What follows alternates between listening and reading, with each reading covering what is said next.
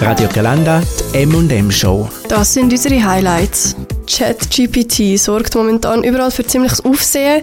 Im MMP-Studium testen Studentinnen und Studenten gerade auf Hochtouren, inwiefern man sich die AI zunutze machen kann. Aber was bedeutet das eigentlich für uns als zukünftige Tätige in der Medienbranche? Der Patrick, der momentan im vierten Semester MMP studiert, macht sich zumindest momentan noch nicht existenzielle Sorgen. Zumindest nicht in den meisten Branchen. Um meinen Job in der Medienbranche mache ich mir grundsätzlich wegen ChatGPT keine Sorgen. Da ich denke, dass so eine AI das Menschliche etwas nicht ersetzen kann. Was ich jedoch denke, ist, dass in naher Zukunft die ein oder andere News- und Medienberichte der ChatGPT geschrieben werden und somit könnten solche Jobs halt abgelöst werden. Auch der Remo studiert gerade im vierten Semester MMP und wird später in der IT-Branche arbeiten. Wie der Patrick sieht er sein Berufsfeld momentan nicht in unmittelbarer Gefahr. Ich mache mir keine Sorgen um meinen Job wegen ChatGPT. Mm, in der IT sind die meisten Projekte eh sehr individuell und haben oft spezielle Use Cases und darum sehe ich aktuell ChatGPT mehr so ein als ein nützliches Tool, um punktuell ein bisschen unterstützen. Meiner Meinung nach wird sich die Welt im IT-Bereich kurzfristig sicher nur minimal verändern, vor allem auch solange ChatGPT oder eine ähnliche AI nicht fähig ist, irgendwie Code selber aufzusetzen, instand zu halten und vor allem dann auch deployen, also die Wartung davon und so weiter. Was man jetzt genau von der AI soll halten, da sind sich die beiden noch ein bisschen unschlüssig. Finde so eine AI grundsätzlich eigentlich gut, aber ich habe auch gewisse Befürchtungen, dass vor allem Schüler und Studenten es komplett ausnutzen werden oder das eigentlich fast nichts mehr selber schreiben. Ich persönlich nehme die inzwischen verbreitete Nutzung von ChatGPT eher locker wahr. Und ich sehe es ein bisschen so wie das Internet. Am Anfang, wo das Internet aufgekommen ist, haben es alle verteufelt, aber jetzt ja, wird niemand mehr ohne Internet auskommen, sozusagen.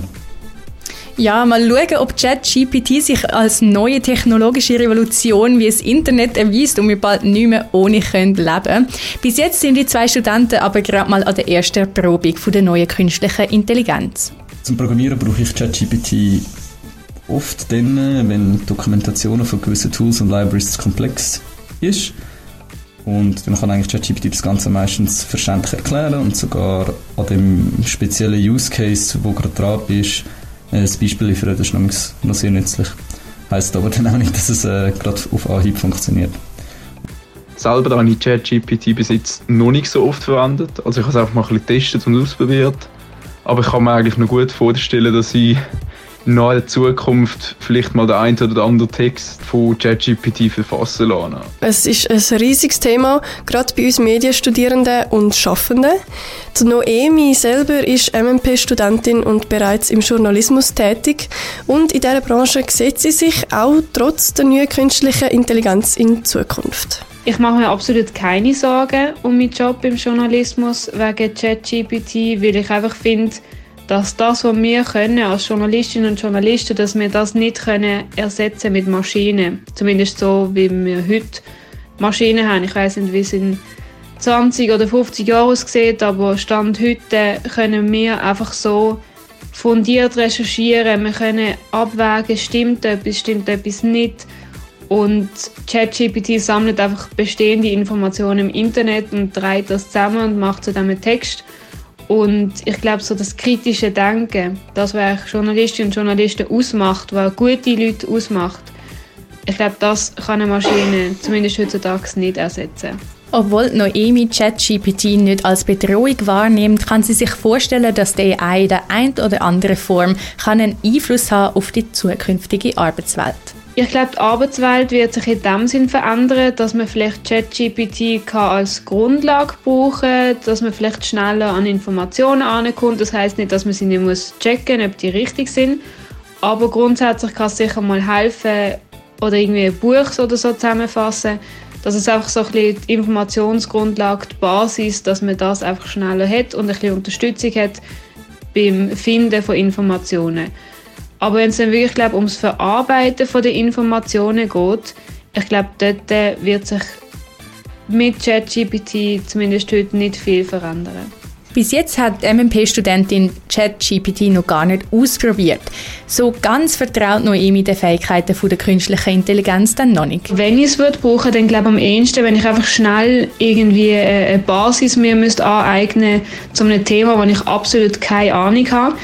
Aber wichtig wirklich einfach nur die Basis, also die Grundlage. Ich würde mir vielleicht einfach mal überlegen, so was, um was geht es in diesem Thema, oder? Und würde dann halt mit Hilfe dieser Grundlage dann meine vertiefte Recherche machen, aber dort dann halt nicht mit ChatGPT, weil es ist immer noch so, die Anwendung macht noch sehr viele Fehler und da würde ich doch meine eigenen Fähigkeiten dann bei der Recherche mehr vertrauen als dem Computer.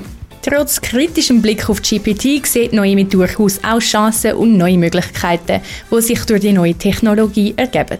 Ganz am Anfang habe ich recht kritisch auf das Chat-GPT reagiert, weil ich auch gefunden habe, das ist gefährlich, wenn wir so etwas haben, wo eigentlich einfach auch das kann, was wir wirklich in der Schule zum Beispiel lernen und uns aneignen, dass wir können gute, fundierte Texte schreiben können. Inzwischen, wenn ich mich aber länger mit dem befasst habe, muss ich wie sagen, ich finde, wenn man es richtig braucht, kann es mega viele Chancen haben, das ChatGPT. Aber wichtig ist halt eben, dass man lernt, wie man es richtig braucht, dass man das auch den jungen Leuten lernt, wie man es richtig braucht. Und ich finde, dann kann es durchaus Chancen haben, wie beispielsweise Chancengleichheit auch daheim, wenn man niemanden hat, wo man zum Beispiel kann fragen kann, dass man mit ChatGPT vielleicht kann dann nachfragen oder dass man einfach generell in der Schule mehr Zeit hat zum Diskutieren, zum sich austauschen und nicht einfach so das pure Wissen muss reinboxen, weil ich glaube, Lernen ist immer so eine zusammen etwas erarbeiten und zusammen Sachen machen. Und ich glaube, dann kann ChatGPT einfach unterstützen, zum Einsatz kommen. Und ich glaube, wenn wir das so lernen, dass wir das können brauchen als Ergänzung und nicht als Ersatz für unsere Arbeit, ich glaube, dann kann es wirklich Chancen haben für uns. Wir spielen am meisten Musik. Radio Kalanda, der Beat für Chur. Damit kommen wir zu einer neuen Rubrik, wir stellen euch heute den Moralapostel vor, a.k.a. unsere Melina Eschbach. Was hast du heute für uns im Petto?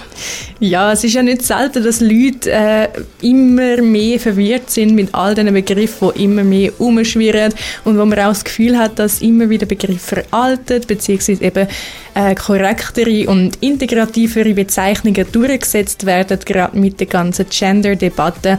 Zum Beispiel Transgender, Transsexualität, Transvestit, Trans, Transfrau, Transmann, biologisches Geschlecht. Was ist jetzt eigentlich was? Was darf ich noch sagen? Was sind die Unterschiede? Und wie tue ich niemand sprachlich ähm, irgendes wird diskriminieren. Es kann ähm, verwirrend sein und ich höre öfters auch, dass es so ein, ein Minenfeld ist, weil viele nicht mehr so recht wissen, welche Begriffe wieso gewissen Leuten näher treten oder eben nicht mehr ganz angemessen oder aktuell sind. Eigentlich aber ist es gar nicht so kompliziert, wenn man sich das mal anschaut. Auch wenn ich selber jetzt nicht betroffen bin, nicht ähm, in der Trans-Community bin und den Begriff Struggle selber auch kennen, gibt es eben doch Richtlinien, offizielle Begriffe und Definitionen, die einem da Aufklärung und auf den aktuellsten Stand bringen. Als Transgender bezeichnen wir eben zum Beispiel Personen, deren körperliches, also biologisches Geschlecht nicht mit dem gefühlten Geschlecht übereinstimmt. Transgender ist also quasi der Überbegriff. Du hast jetzt Überbegriff gesagt. Was gibt es denn für genauere Bezeichnungen, die man da noch brauchen kann? Genau, also die Bezeichnungen Transmann und Transfrau hört man sehr oft. Die sind dann eben abhängig davon, was das gefühlte Geschlecht der betroffenen Person ist. Auch das sorgt ja immer wieder für Verwirrung, ob man da jetzt aufs biologische oder das gefühlte Geschlecht schaut, ist aber eigentlich ziemlich naheliegend. Als Transmann bezeichnet man eben Mann, der im biologischen Frauenkörper geboren wurde und umgekehrt. Also man achtet bei dieser Bezeichnung aufs gefühlte Geschlecht. Ab und zu höre ich noch den Begriff transsexuell. Ist das eigentlich das gleiche wie Transgender? Grundsätzlich ja, meint das Gleiche. Allerdings hat Transgender eben nichts mit der Sexualität zu tun. Es geht da dabei ja um die Geschlechtsidentität. Und darum ist transsexuell oder Transsexualität auch ein veralteter Begriff und wird von den Betroffenen selber überwiegend abgelehnt, weil es einerseits halt verwirrend ist, weil es ja nichts mit äh, Sexualität zu tun hat und auch eine negative oder eben sogar diskriminierende Konnotation hat. Ähm, Transvestitismus ist ja auch etwas, wo man schnell mal mit Transgender assoziiert oder verwechselt. Dabei ist das ja eigentlich gar nicht das Gleiche, oder? Genau, Transvestit ist dann nochmal ganz etwas anderes und hat nichts mit Transgender-Identitäten zu tun. Transvestiten sind Personen, die sich ganz bewusst entgegen einem zugeordneten Geschlecht kleiden. Sie fühlen sich dem dann aber nicht angehörig. Die M&M-Show mit der Melissa Stüssi, Mark Hannemann und der Melina Eschbach gibt es immer am Mittwochabend vom 5 bis am 7 live auf radiogalanda.ch. Die Highlights aus der Show gibt es zum Nachlesen als Podcast auf Spotify und Apple Podcasts. Wir freuen uns, wenn ihr auch nächstes Mal wieder einschaltet. Der Beat von Chur. Radio Galanda.